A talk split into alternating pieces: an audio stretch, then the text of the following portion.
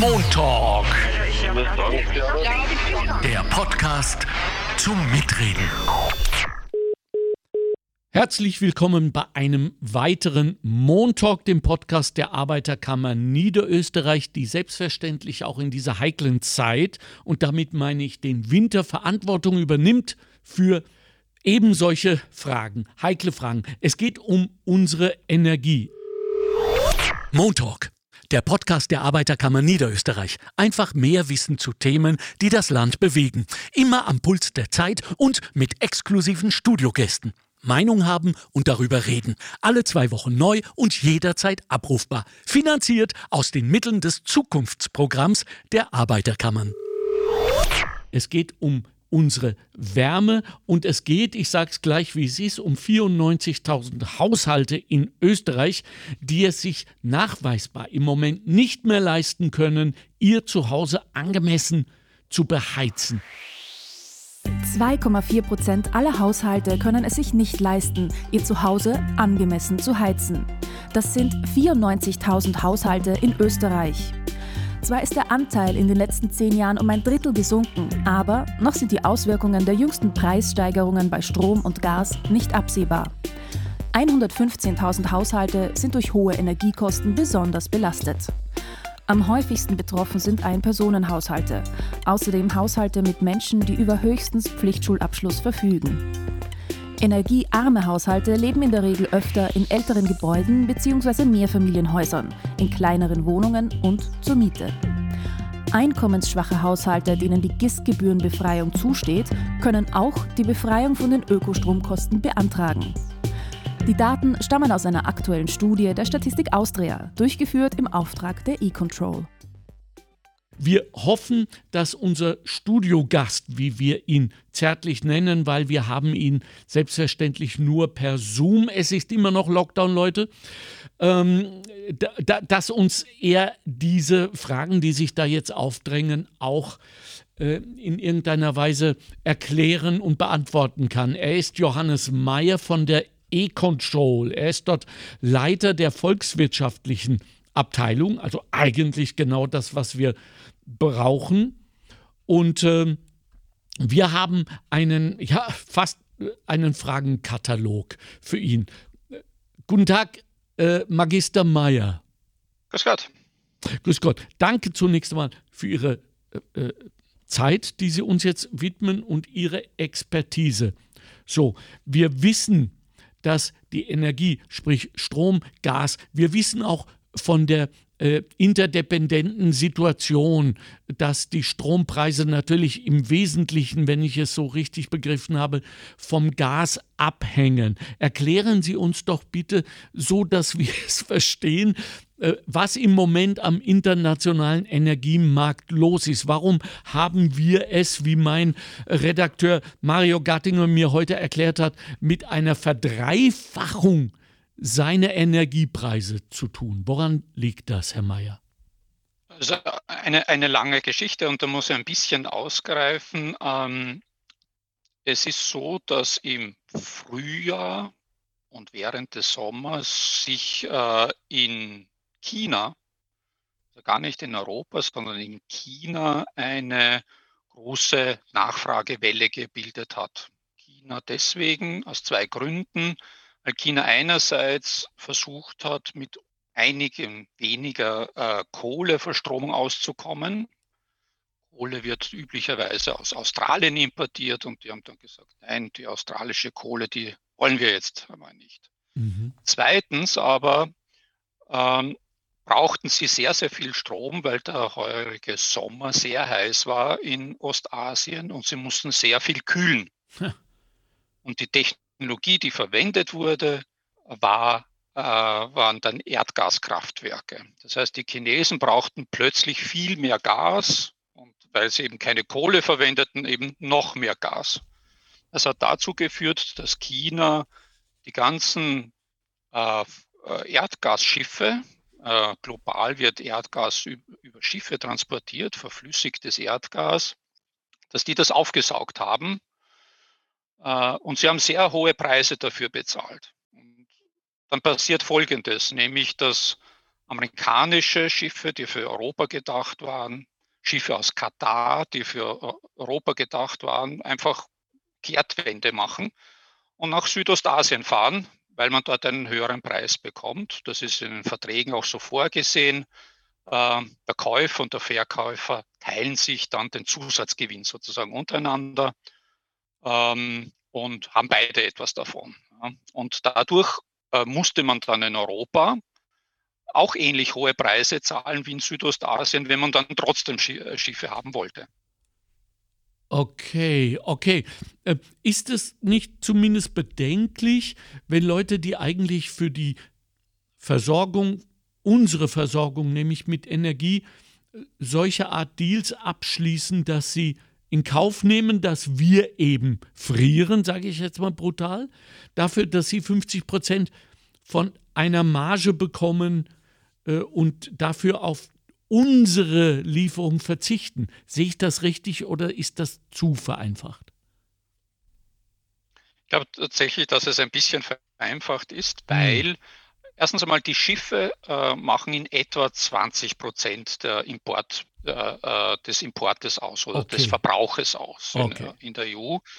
Und wir haben Importmöglichkeiten aus, aus Norwegen, sehr viel, aus Russland sehr viel, aus Nordafrika äh, äh, sehr viel und auch Eigenproduktion in Europa, die allerdings mehr und mehr abnimmt.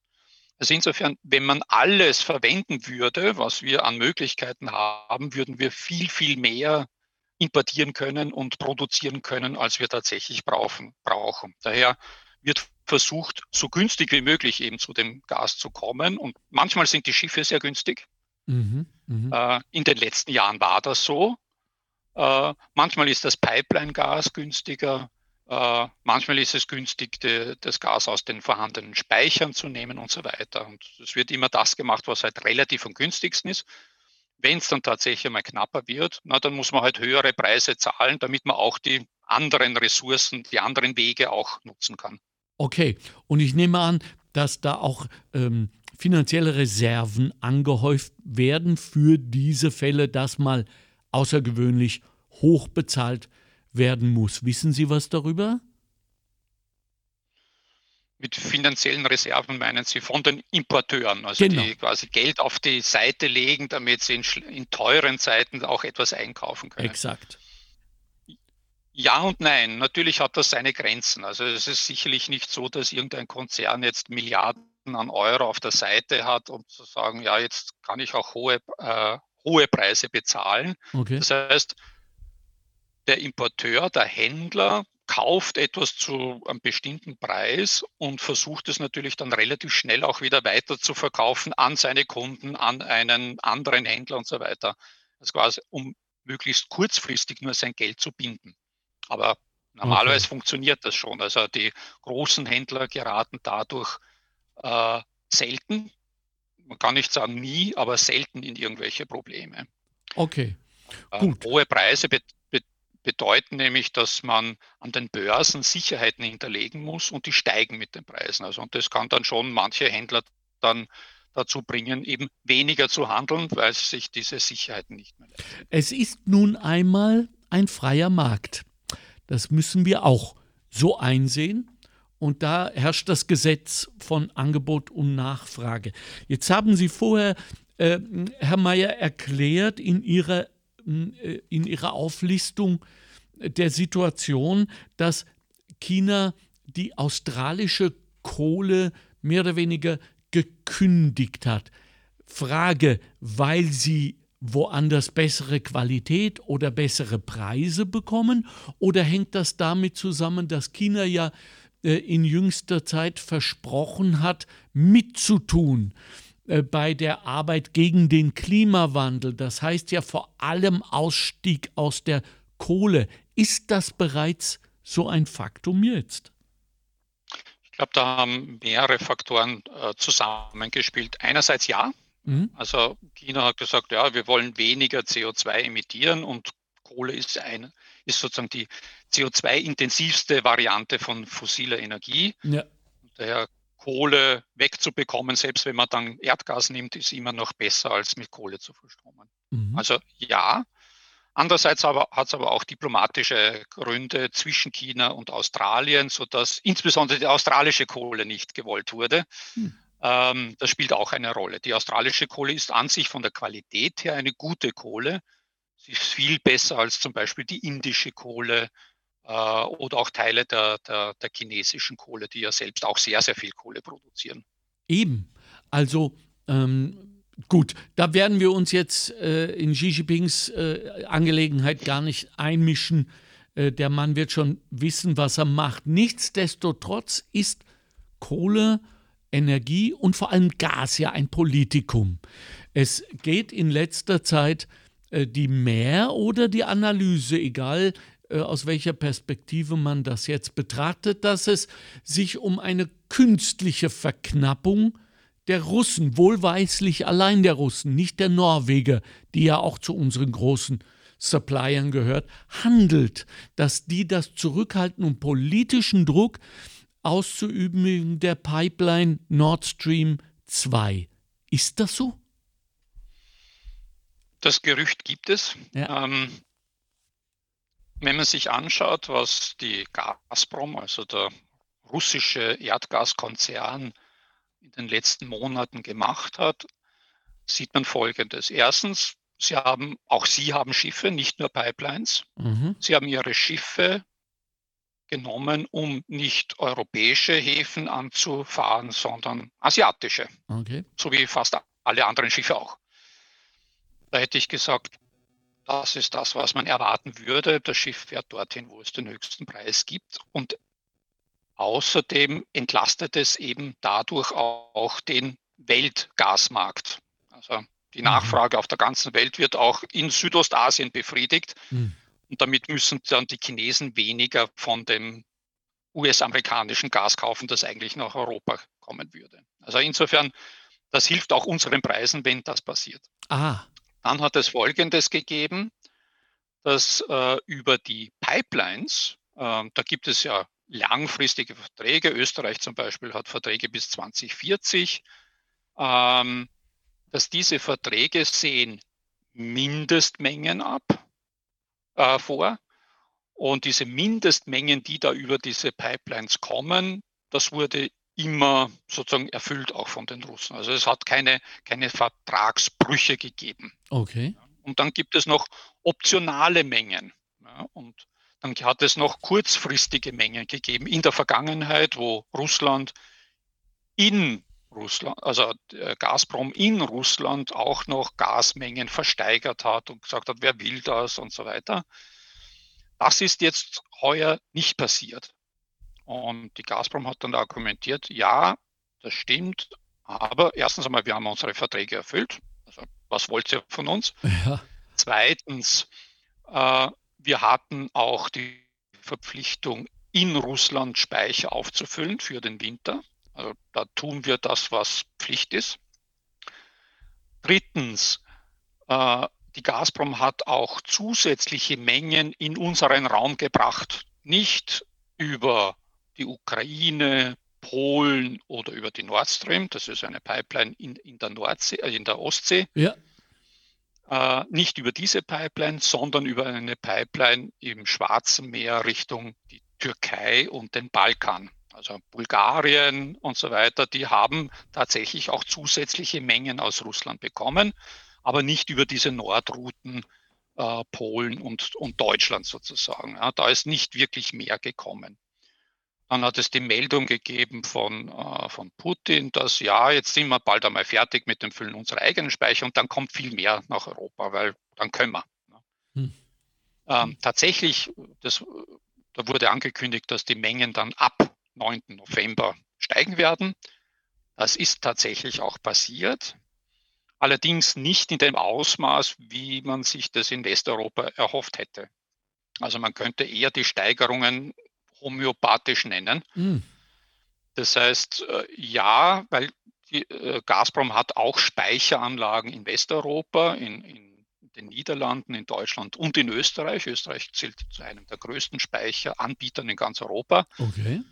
Äh, und die Gazprom besitzt hier Speicher. Und die waren ziemlich leer. Und sie haben gesagt, ja, dann werden wir die, die Speicher in, in Westeuropa auch füllen mit unserem Gas. Und das passiert aber sehr, sehr langsam, weit unter dem, was technisch möglich wäre. Was auch immer der Hintergrund ist, eine gute Geschichte dazu habe ich noch nicht gehört, warum das so ist. Okay, okay, ja. Wir werden es jetzt auch in diesem Podcast nicht klären, aber wir haben schon einiges geklärt. Jetzt haben wir nun einmal diese nahezu 100.000 Haushalte. Da ist äh, damit zu rechnen, dass das mindestens 150.000 Menschen betrifft, obwohl laut äh, der Statistik Austria gerade äh, die Ein-Personen-Haushalte betroffen sind ähm, und dazu noch Haushalte mit Menschen, die über höchstens äh, Pflichtschulabschluss verfügen. Was auch immer das bedeuten mag, aber da gibt es natürlich eine Korrelation zwischen Arbeitsmarkt und Energiesituation. Wie auch immer die sein mag, Herr Mayer, wie gehen wir jetzt damit um als solidarische Gemeinschaft? Und ich bestehe darauf, dass wir eine solche sind. Was wäre zu tun aus Sicht eines E-Controllers? Ähm, ja, es ist so, und das ist ähm, relativ konstant, mhm. ist in den letzten Jahren auch etwas rückläufig gewesen, dass die Anzahl der Haushalte, die armutsgefährdet sind, energiearme sind, wie auch immer man das dann erhebt und definiert, das ist sehr unterschiedlich. Das ist in den letzten Jahren zurückgegangen, auch deswegen, weil die Preise äh, verfallen sind. Also gerade 2019, 2020 war sehr, sehr günstig und daher ist dies sozusagen das Energiekonsumieren trägt zu Armut dann weniger bei, wie wenn die Preise sehr hoch sind. Ja. Okay. Äh, das heißt, wir haben damit zu leben, ähnlich wie beim Öl, sprich Benzinpreise nicht. Es ist nun mal ein freier Markt. Ja, also wenn die Großhandelspreise, wir haben ja vorher von Gas gesprochen, äh, die Gaspreise führen dazu, dass Versorger, Lieferanten Gas einkaufen und die müssen dann natürlich zu höheren Preisen einkaufen und werden das über kurz oder lang, manche haben schon angefangen, manche kommen dann erst im, im Jänner dazu, dass sie dann ihre Preise an Haushalte auch anpassen und nach oben äh, äh, schrauben werden. Ja. Äh, das heißt, ja, ja diese, es gibt eben Haushalte, deren Energiekosten bis zu 20 Prozent des Einkommens ausmachen. Wow. Und dann ist natürlich jede Steigerung äh, eine, eine große Belastung. Ja. Das, das sind ja. Haushalte typischerweise die Grenze von armutsgefährdet, spricht man in etwa bei 15.000 Euro Jahreseinkommen. Hm. Ähm, und dann ist natürlich eine zusätzliche Belastung von ein paar hundert Euro, die jetzt für manche locker leistbar sind und man sagt, okay, gehe ich halt dreimal weniger essen oder so etwas. Bei hm. denen heißt das aber wahrscheinlich, ja, was auch immer. Also am Ende des Monats vielleicht dann doch nicht heizen oder so. Also äh, ich, halt wenig bin, heizen. ich bin immer, Herr Mayer, ein, ein großer Fan von, von konkreten Bildern, weil sie äh, es uns so viel einfacher machen, gewisse Zusammenhänge zu verstehen.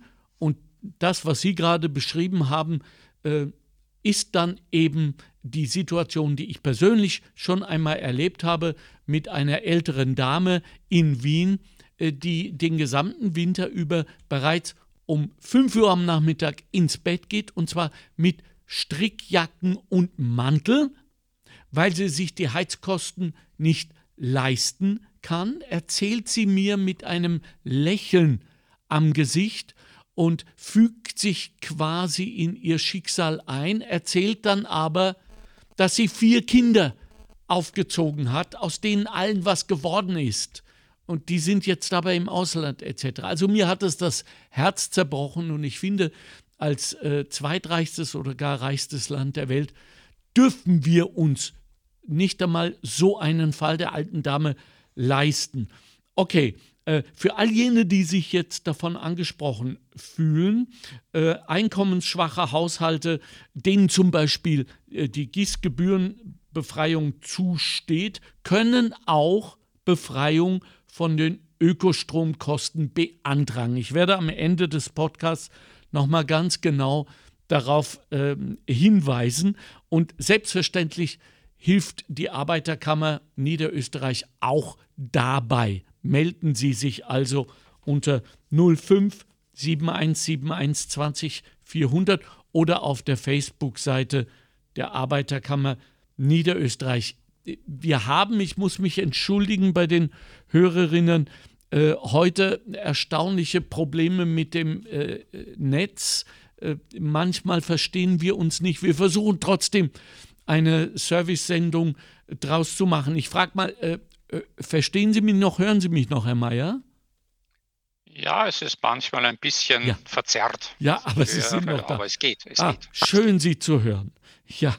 Ähm, auf der anderen Seite, Herr Mayer, ich weiß, das gehört jetzt nicht zu Ihrem Core-Business, äh, dennoch streift es an, wissen wir ja, dass viele Menschen in veralteten Gebäuden, und damit meine ich natürlich die Energie, ja, wie sagt man, Isolation etc. leben und dadurch unnötig viel heizen müssen. Und äh, wir wissen auch leider, dass es immer noch unglaublich viele Haushalte gibt, wo äh, alte, äh, vollkommen ähm, überaltete äh, Geräte, äh, Durchlauferhitzer und so weiter hängen. Wie können wir das in den Griff bekommen? Haben Sie eine Idee, Herr Mayer? Das ist eine gute Frage. Ähm, wenn man sich die, äh, die Haushalte anschaut, die ähm, hilfsbedürftig sind, die unterstützt werden von der Caritas und so weiter. Es genau. gibt ja durchaus Institutionen, die, die auch helfen. Ähm, so sieht man, dass äh, eben armutsgefährdete oder arme Haushalte unterschiedlich betroffen sind. Also manche haben sehr wenig Einkommen und sind deswegen so weit, dass sie sich das Heizen eben nicht leisten können. Andere sind vom Einkommen her eigentlich über der Schwelle, mhm. ja, aber sind so, wie Sie gerade beschrieben haben, zum Beispiel in einer Wohnung, die halt schlecht isoliert ist, die halt irgendwelche Energieverbraucher hat, die halt kaputt sind. Also ich hatte einmal ein Beispiel auch einer alten Dame, die hat plötzlich eine Nachzahlung von mehreren tausend Euro bekommen, weil sie einen Elektrodurchlauferhitzer hatte. Der hat die Stra ganze Zeit Strom verbraucht, ohne zu heizen. Ah. Und zwar im ganzen Jahr. Und plötzlich hätte, hat sie dann eine Nachzahlung bekommen von, ich weiß gar nicht mehr, 5000 Euro oder so. Ah. Das war also unglaublich. Das konnten wir dann als, als E-Control gemeinsam mit den Lieferanten irgendwie lösen, das Problem. Schön. Da gibt es auch manchmal Fonds und äh, kann man sagen, okay, das ist eine Sondersituation und das wird dann quasi sozialisiert, äh, sozial gelöst, wenn man so möchte. Äh, Im Geiste ähm, der Solidarität. Ja, ja, genau, ja. genau. Da gibt es eben ja. Töpfe, die, die da angesprochen werden können bei vielen Versorgern und die, okay. die haben so etwas. Ja. Okay. Ähm, begrenzte Mittel, aber doch immerhin gerade für solche, wo man auch nicht sagen kann, ja, keine Ahnung, selber schuld, lüftet 30, also 20 Stunden am Tag beim offenen Fenster und, und heizt gleichzeitig. Das ist es ja nicht. Das ist, vielleicht gibt es so etwas, aber um diese Fälle, äh, über diese Fälle sprechen wir ja gar nicht. Ja, äh, ich bin nur froh, und da werden Sie mir äh, wohl beipflichten, dass wir beim Bauen von neuen Häusern natürlich um Universen besser geworden sind und sehr, sehr darauf äh, achten. Ja, ich sehe sogar äh, hier draußen am Land immer wieder Häuser, die nachträglich mit Isolationsschichten, zumindest auf der Fassade, noch bedacht werden. Äh, und das, das scheint auch günstig genug zu sein, dass man sich das leistet. Wir sind jetzt, Herr Mayer, natürlich bei dem allerwichtigsten Thema, äh, das auf uns zusteuert, wenn wir die aktuelle Gesundheitskrise mal außer Acht lassen und das ist die Nachhaltigkeit, das ist der Klimaschutz.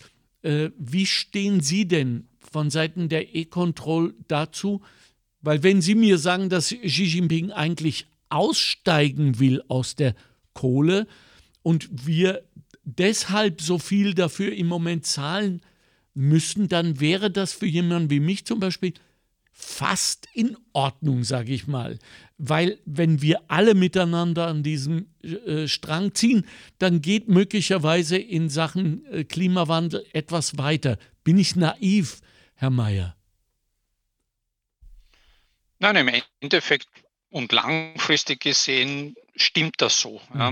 Äh, was derzeit passiert ist, ist eben, dass wenn ich eine wenn ich all meine Kraftwerke zusammenzähle auf der ganzen Welt ja, ja. und ich sage, äh, ein großer Teil wird jetzt plötzlich von relativ kurzfristig aus dem Markt genommen, ohne einen Ersatz dafür zu haben, dann kommt es zu Problemen. Ja. Also wenn die Chinesen jetzt sagen, sagen würden, die Kohlekraftwerke verwenden wir einfach nicht mehr.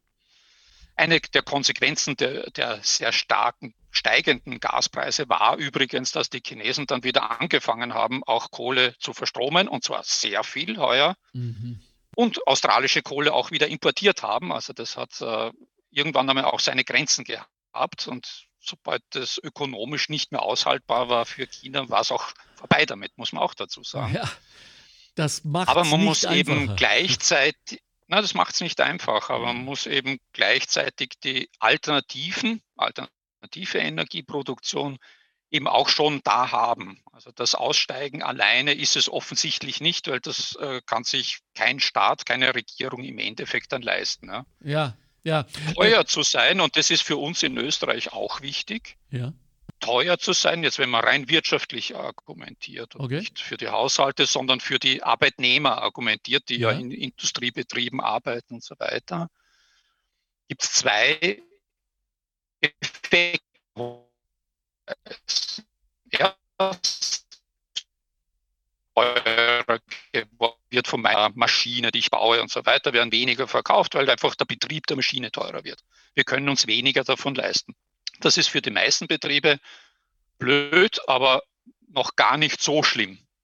Das wirklich Schlimme für die Betriebe ist, wenn mein Konkurrent in einem anderen Erdteil oder auch in Europa ganz andere Preise zu bezahlen hat in der Produktion. Also wenn der Gaspreis, der Strompreis in Deutschland ganz anders ist als in Österreich oder in den USA ganz anders ist als in Österreich, oder in China ganz anderes ist als in Österreich. Das ist wirklich das Schlimme für die Industrie, wo sie dann eben, wo sie dann eben äh, keine Chance hat, ähm, äh, weiterhin wettbewerbsfähig zu sein. Mit der Konsequenz der möglichen Abwanderung, was ja wohl der Supergau ist, ne? dann für ein Land. Genau, und dann wird auch nicht, damit ist auch nichts gewonnen. Also dann ja. hat man halt die Produktion ja in China, in den USA oder wo. Nichtsdestotrotz, Herr Mayer, finde ich es unglaublich spannend und interessant im Moment, äh, diese internationalen, globalen politischen Verflechtungen ein wenig ins Licht zu rücken. In, insofern, als wir ja wirklich äh, von Gipfel zu Gipfel und und von G7 zu G7-Meeting uns allen immer wieder weiter schwören, dass wir ähm, diese Klimakatastrophe werden abwenden können, wenn nur alle mitmachen. Und dann heißt es plötzlich die Chinesen und äh, wir machen uns, glaube ich, alle überhaupt gar kein Bild davon, äh, was dieses Land, wie groß es ist, was es äh, leisten muss, um, um diese Milliarden von Menschen zu ernähren, allein schon, geschweige denn äh, in der Mittelklasse zu halten, wenn die jetzt, wie es ja scheint, den Höhepunkt ihrer wirtschaftlichen Entwicklung überschritten haben und somit, ähm, wenn ich Sie richtig verstanden habe, auch mehr produzieren müssten, dann wäre es doch unsere Solidarität im Westen zu sagen, ja, okay, gut, wir halten damit. Ich sage das deshalb, weil ich glaube, dass wir uns alle noch gar nicht im Klaren darüber sind, was es wirklich bedeutet für jeden Einzelnen in Sachen Verzicht, diesen Klimawandel herbeizuführen. Oder, Herr Mayer, male ich da furchtbare Bilder an, äh, an Hauswände? Also wenn man sich die Kosten und Preise anschaut, die erneuerbare Energie mit sich bringen, ja. dann sieht man, dass Photovoltaik und Wind teurer sind als Gas- und Kohlekraftwerke in der Vergangenheit, ja. um einiges billiger sind als Gas- und Kohlekraftwerke aktuell. Hm. Also die liegen so mittendrin. Ja. Äh, früher hat der Strom, also noch vor einigen Monaten, hat der Strom 50 Euro pro 1000 Kilowattstunden gekostet. Ja. Aktuell 250 hm. am Großhandelsmarkt. Schon. 250, also fünfmal so viel. Uh, okay. Ähm, Photovoltaik kostet vielleicht 100, 110, Wind 70, so in der Vergangenheit gewohnten Preise, aber günstiger als die jetzt sichtbaren Preise. Wenn ich mir jetzt anschaue, dass ein normaler Haushalt in etwa, der Durchschnittshaushalt in Österreich gibt für Gas und, und Strom, wenn er jetzt mit Gas heizt und Strom verbraucht, in etwa 5% seines Einkommens aus. Mhm. vorher haben wir davon gesprochen, arme Haushalte bis zu 20 Prozent. Genau. Ja. Ja. Normaler Haushalt 5 Prozent.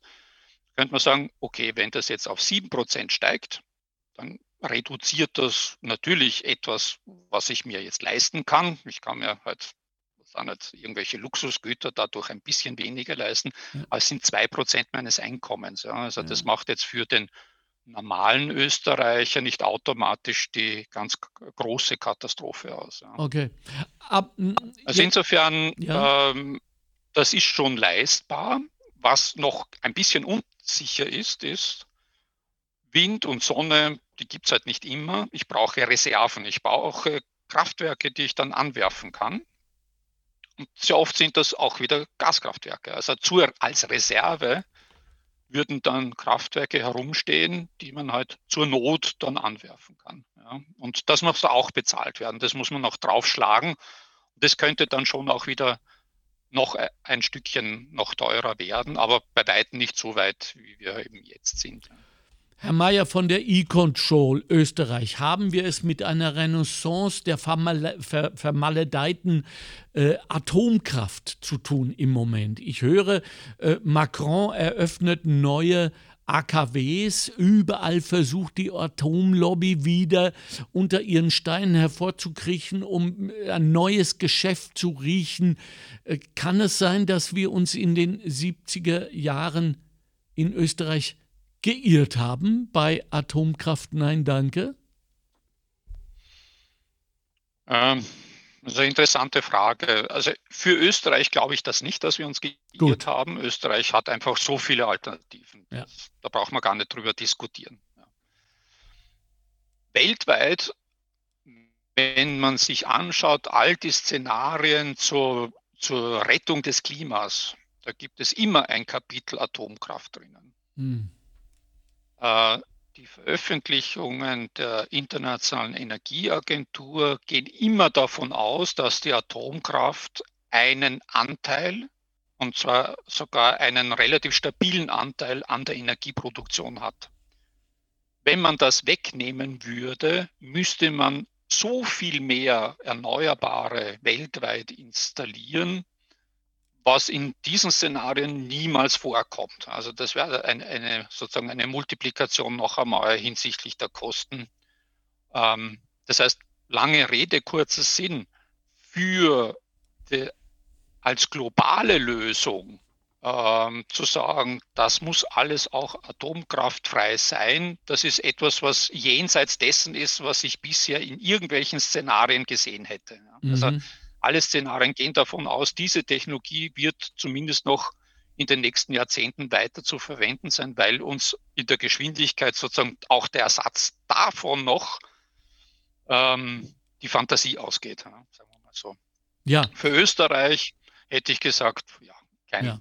Da, wir sind ein, ein Alpenland und und wir haben viel Wasser, das den Berg runterstürzt. Das uns hoffentlich auch für dahin noch äh, weiter gehört, nämlich uns allen und nicht, dass äh, irgendwelche äh, Politiker ähm, äh, zugekifft äh, auf irgendwelchen Finkas äh, in den Balearen versuchen, das Wasser zu verkaufen. Das müssen wir uns ja auch mal vor Augen halten, auch in dieser Diskussion, um, um der Banalisierung dieser ungeheuren Vorgänge entgegenzuwirken. Nichtsdestotrotz, aus Ihren ähm, Schilderungen, Herr Mayer, höre ich natürlich auch, dass wären wir nicht bei Zeiten in die Windtechnologie, in die Wassertechnologie, in die Sonnentechnologie, Solarstrom etc. eingestiegen, hätten wir etwas von dieser Entwicklung verpasst, was uns höchstwahrscheinlich sehr teuer gekommen wäre.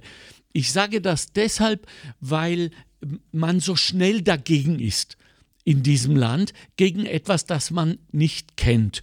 Und deswegen sage ich, wir müssen doch diese neuen Technologien unterstützen, um ihnen auch diese Ressourcen zuordnen zu können, die dann dafür sorgen, dass sie noch wirksamer werden, um vielleicht wirklich irgendwann alle Kohlekraftwerke dieser Welt und alle Atomkraftwerke dieser Welt obsolet zu machen.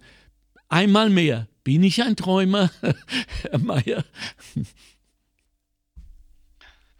Ähm, nein, das, das, stimmt durchaus. Okay. Äh, wir haben in Österreich, also man muss dazu sagen, dass die Technologie natürlich vor allem von den großen Ländern getrieben wurde. Also mhm. Deutschland, Nachfrage, auch China, die sehr viel nachgefragt haben und dadurch die Technologie weitergebracht haben. Also wir als Österreich Unsere Nachfrage hat den Welt-PV, also Photovoltaikmarkt, nicht zum Durchbruch gebracht oder so etwas. Da muss man sich schon, äh, muss man schon ehrlich genug sein. Mhm.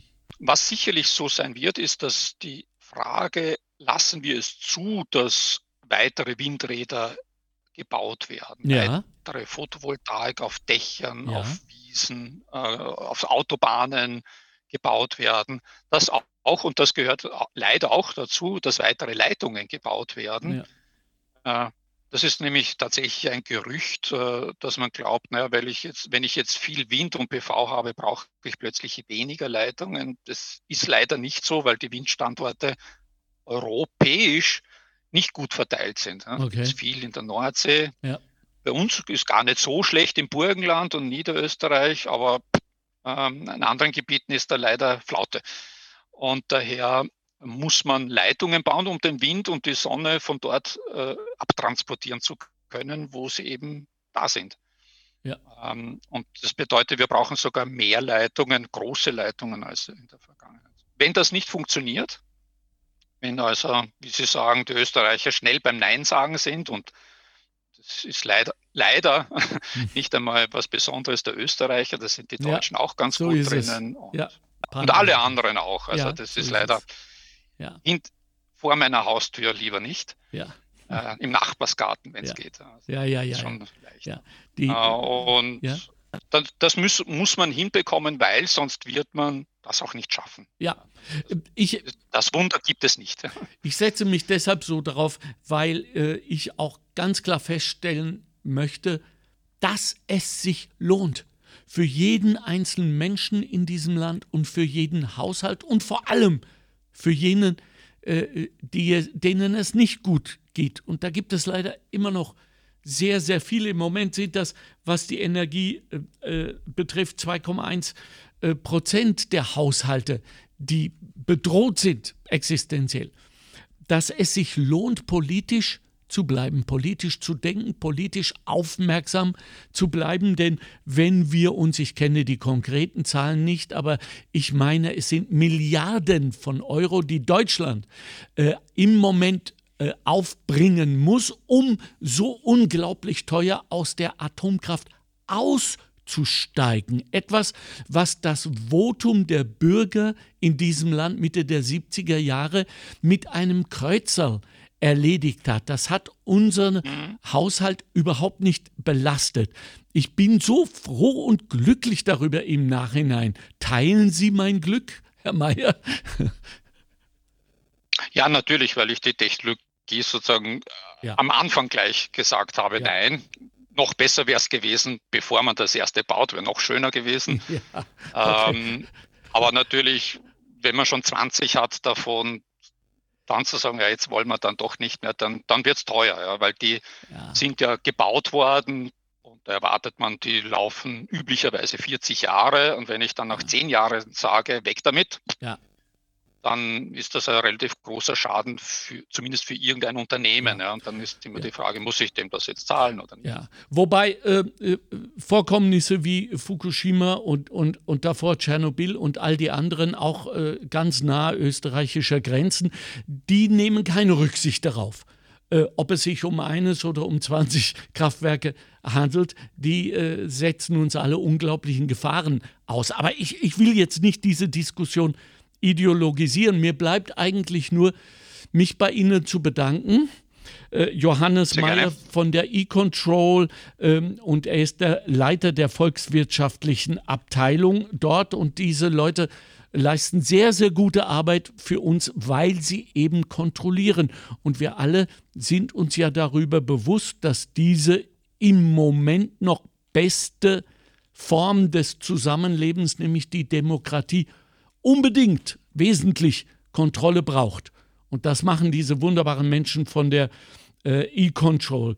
Danke für die super Erklärungen. Wir wissen jetzt ein wenig mehr. Äh, unter anderem, es ist kompliziert, um äh, den Altkanzler Sinowatz zu bedienen. Und äh, bitte machen Sie weiter so. Wir hören und spüren Ihre Leidenschaft für das, was Sie tun, Herr Mayer. Danke sehr, danke für die Einladung. Danke Ihnen. Grüße an Ihre Kolleginnen. Bis bald. Danke sehr, danke. So, und äh, für all jene, die uns jetzt zuhören, alle Infos über Tarifkalkulatoren, alte Geräte, äh, VKI Energiestop, etwas ganz, ganz Wichtiges, den äh, Verein für äh, Konsumenteninformation, der hilft Ihnen alljährlich wirklich bei den Preisen, dass Ihnen ja nichts passiert und Sie in finanzielle Probleme geraten. Auf Deutsch, die Arbeiterkammern, vor allem jene in Niederösterreich, sind für Sie da auch im bitterkalten Winter. Danke für Ihre Aufmerksamkeit. War bestimmt nicht einfach heute bei diesem Podcast, nichtsdestotrotz ungeheuer wichtig. Ich bedanke mich ganz besonders bei äh, Susanne Kahner, Redaktion, Mario Gattinger, Leiter der Redaktion für diese Sendung, Christina Winkler, Administration, Stefan Dankel, unsere technische Leitung, Karina Karas. Redaktion, äh, Bettina Schabschneider und äh, schließlich auch Christoph Baumgarten sei dennoch bedankt für seine Straßeninterviews, obwohl wir die heute auch nicht gemacht haben, weil wir alle Zeit nutzen wollten, um mit Johannes Mayer zu sprechen. Melden Sie sich bei uns unter 057171 20400, wenn Sie Kommentare zur, äh, zur Show, zum Podcast haben, Themenwünsche, eigene Erfahrungen veröffentlichen wollen. Und noch einfach, einfacher geht es auf der Facebook-Seite der Arbeiterkammer Niederösterreich. Danke für Ihre Aufmerksamkeit. Kommen Sie gut und vor allem, so warm es irgend geht, durch diesen Winter vergessen Sie nicht, wir sind eine Solidargemeinschaft in Österreich und werden uns auch so benehmen. Und wir hören uns selbstverständlich noch einmal vor dem Weihnachtsfest mit, ja, ich sage mal, einer Art Jahresrückschau. Das wird vielleicht weniger serviceorientiert, weniger äh, informationslastig als vielmehr atmosphärisch, weil auch wir in der Redaktion hier vom Montag werden das äh, Weihnachtsfest für uns feiern. Sie werden dabei sein und den ein oder anderen Rückblick nach hinten wagen und viel nach vorne blicken. So, danke für Ihre Aufmerksamkeit haben Sie sich's wohl, bleiben Sie warm. Dankeschön, alles Gute. Ciao, ciao. Montalk, der Podcast der Arbeiterkammer Niederösterreich. Einfach mehr Wissen zu Themen, die das Land bewegen. Immer am Puls der Zeit und mit exklusiven Studiogästen. Meinung haben und darüber reden. Alle zwei Wochen neu und jederzeit abrufbar. Finanziert aus den Mitteln des Zukunftsprogramms der Arbeiterkammern.